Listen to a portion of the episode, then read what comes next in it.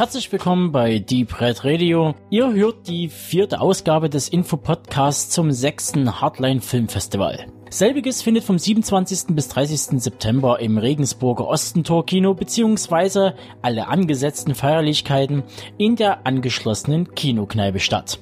Alle weiteren Infos findet ihr bei uns unter deep-red-radio.com in den Shownotes zu diesem und den bereits veröffentlichten Podcasts sowie unter der Festival-Website hardline-festival.de. Und damit schließe ich die Introduction ab und wir kommen zu den letzten vier Filmen im diesjährigen Festival-Line-Up. Den Anfang macht Stefan mit Chet Archibalds I'll Take Your Dad. Letztes Jahr war ja der umtriebige Kanadier Chet Archibald durchgängig persönlich beim Hardline Festival anwesend. Ihm wurde 2017 das Director Spotlight zugesprochen, eine mehrteilige Werkschau mit zumeist drei Langspielfilmen, die, wie ihr bereits hören konntet, dieses Jahr an den Briten Simeon Halligan übergeht. Ich selbst hatte im Rahmen der letztjährigen Festival-Edition das große Vergnügen, Mr. Archibald in einem längeren Interview zu befragen. Herausgekommen ist ein erfrischendes Gespräch, das vor allem einen sehr sympathischen, offenen Filmemacher und Produzenten präsentiert. Das Interview und ein Recap seiner damals gezeigten Filme The Drownsman, Bite und The Heretics könnt ihr nach wie vor in unserem Archiv nachhören. Doch Archibald macht nicht Halt. Er dreht weiter fleißig einen Film pro Jahr. Bereits in fünf Wochen wird sein neuester Streich beim diesjährigen Hardline Festival zu sehen sein, namens I'll Take Your Dad. Die Story bleibt noch unter Verschluss, aber ersten Bildern zu urteilen bahnt sich hier wohl Mr. Archibalds bisher ausgereiftestes Werk an. Eine Mischung aus packendem Drama, Thriller und blutig beinhartem Horror. Wer die vergangenen Filme des Machers zumindest zum Teil kennt, der kann sich sicher sein, dass die bewährte Mischung aus beklemmender Atmosphäre, handgemachten, eindrucksvollen Make-up und Spezialeffekten und dem höchst motivierten Spiel junger kanadischer Darsteller auch hier die volle Breitseite der Zuschauersinne attackieren wird. Ob der kanadische Künstler persönlich wieder vorbeischaut, ist noch nicht ganz bestätigt. Doch seit meinem letztjährigen Interview und diversen weiteren Chats mit Chat via E-Mail und Skype stehe ich auch in direkten Kontakt mit ihm und er plant fest, so äußerte er sich, zu kommen. In wenigen Tagen wissen wir und dann auch ihr hoffentlich mehr. Kommen wir zu The Axiom, dem Langfilmdebüt von Jungregisseur Niklas Woods. Selbiger nimmt sich dem typischen Horror-Trope dunkler Wald, Teenager und Überlebenskampf an und mischt dem Ganzen noch eine Prise überdimensionalen Irrsinn hinzu. Doch um was geht es genau? Eine Gruppe von Teenagern sucht nach einem vermissten Freund und reist, nachdem sie Hinweise in seinem Tagebuch gefunden haben, in einen Nationalpark. Als sie ankommen, entdecken sie, dass der Park voll steht mit verbogenen Portalen zu alternativen Realitäten, in denen mörderische Kreaturen existieren.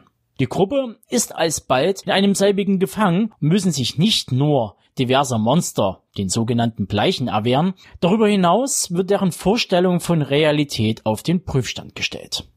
Und mehr sei an dieser Stelle nicht verraten. Mit Axiom präsentiert sich Niklas Wutz zum einen als kreativer Regisseur, zum anderen als versierter Ökonom, der das begrenzte Budget gut zu handeln weiß. Stilistisch spielt Woods die komplette Genre-Klavitur und lässt sich zwar von großen Vorbildern inspirieren, aber versucht diese geschickt auf seine Bedürfnisse anzupassen. Vom The Blair Witch Project über Evil Dead, von Winning Revan über Argento wird der Zuschauer auf diverse Charakteristika der Gattung stoßen. Die Fans des übernatürlichen Grusels werden hier sicherlich ihren Spaß haben. Und diejenigen, die es noch nicht sind, wird Woods Debüt sicherlich überzeugen. Und weiter geht's. Zwei Tonnen schwer und acht Fuß hoch. Nein, das sind nicht meine Maße, sondern die des australischen Monster Ebers in Boah. Die vierte Regiearbeit von Tausendsasser Chris Sun orientiert sich an Spielbergs Jaws und wenig verwunderlich am Monsterkeiler-Flick Razorback aus dem Jahre 84 von Landsmann Russell Highlander Mulcahy. Doch im Gegensatz zu Russells Wildschwein steht nicht der mörderische Paarhufer im Mittelpunkt, sondern diejenigen, die ihn zum Wildbrett erkoren haben. Die Einführung des Plots, das Set und die dahinsterbenden Protagonisten sind ziemlich schnell festgemacht. In War zieht die Patchwork-Familie von Steve Father Bruce hinaus auf die Farm seines Onkels Bernie, der gerade alle Hände voll zu tun hat, da ein Rhinoceros großes Schwein den Landstrich als sein Territorium beansprucht. Ja, und das war's dann auch schon. Und mir braucht es auch nicht. Der Plot ist simpel und entspricht im positiven Sinne einem perfekten Midnight-Movie. Weitere Gründe, die für eine unbedingte Sichtung von Bois sprechen, ist der Cast bestehend aus John Jarrett, Wolf Creek, Roger Ward, bekannt als Fifi in Mad Max, Nathan Jones, einige kennen ihn als Rictus Erectus aus Mad Max Fury Road, dann TV-Serienstar Simon Buchanan, einige werden sie in Hey Dad oder Fliegende Ärzte gesehen haben, und Bill Mosley, zu dem brauche ich ja nicht mehr viel sagen. Die Aufzählung ließe sich noch ein paar Minuten fortsetzen, aber das sprengt wie immer den Rahmen. Also komme ich zum zweiten Punkt, dem Creature Feature. Chris Sun hat sich bewusst dafür entschieden, auf CGI weitgehend zu verzichten und eher aufs Handwerk zu setzen. Aufgrund des niedrigen Budgets von knapp 3,5 Millionen australischen Dollar, also 2,2 Millionen Euro, also keine alltägliche Entscheidung in Zeiten des generischen Effektkinos. Aber Sun und sein Team haben mit viel Herzblut und reichlich Gegröße ein dickes Viech zum Leben erweckt, das bereits auf einigen Festivals die Kritikerherzen eroberte und nachher verschlang.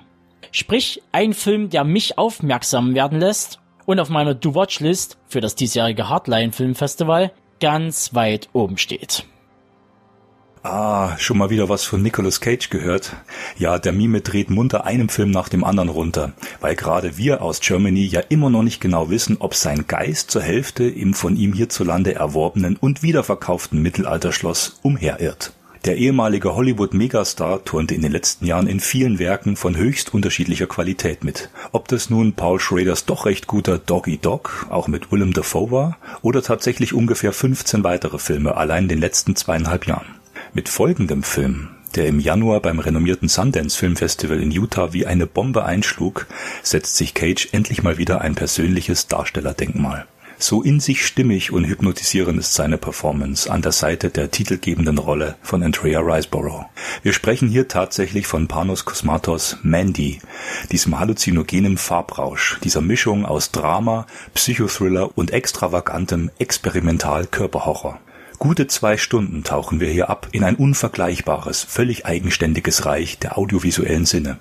Fiebrig pumpende Farbflächen zwischen Violett und Dunkelrot werden noch durch nicht allzu dezente Fantasy-Monster-Elemente und einem der letzten Scores von Johann Johansson verziert. Zunächst gemächlich erzählt, legt nach einer Stunde, auch dank des virtuos psychopathischen Spiels von Linus Roach, der fünfte Gang los und wir wissen dann nachdrücklich, warum Cages Rollenname Red heißt. Die 100% Certified Fresh Bewertung bei Rotten Tomatoes spricht für sich. Es ist toll, um nicht zu sagen eine kleine Sensation, dass Mandy hierzulande auch kurz ins Kino kommt. Nach seinem Screening beim Abschlussabend des Hardline Festivals wird es nur noch vereinzelte wenige Kinotour-Screenings hierzulande geben. Die sind organisiert vom Verleiher Koch Media. Spätestens mit Mandy beginnt eine neue Zeitrechnung für das Hardline Film Festival, das den Streifen noch vor dem Fantasy Filmfest in sein Programm holen konnte. Der Kinosaal wird überkochen, so viel ist sicher. Und wir und auch ihr, wenn ihr es bitte mit einplanen könnt, sind mittendrin in diesem teuflisch guten Werk. Ja, liebe Hörerinnen und Hörer, wir schließen unseren Infopodcast, unsere vierteilige Reihe als Vorbereitung auf das Hardline Film Festival ab wir hoffen, euch einen schönen Einstieg gegeben zu haben, euch heiß gemacht zu haben auf das Festival und würden uns freuen, so viele wie möglich persönlich vor Ort antreffen zu können. Wir berichten auch live vor Ort für euch und sind einfach schon ganz hibbelig und freuen uns auf dieses Festival. Danke fürs Zuhören. Viel Spaß.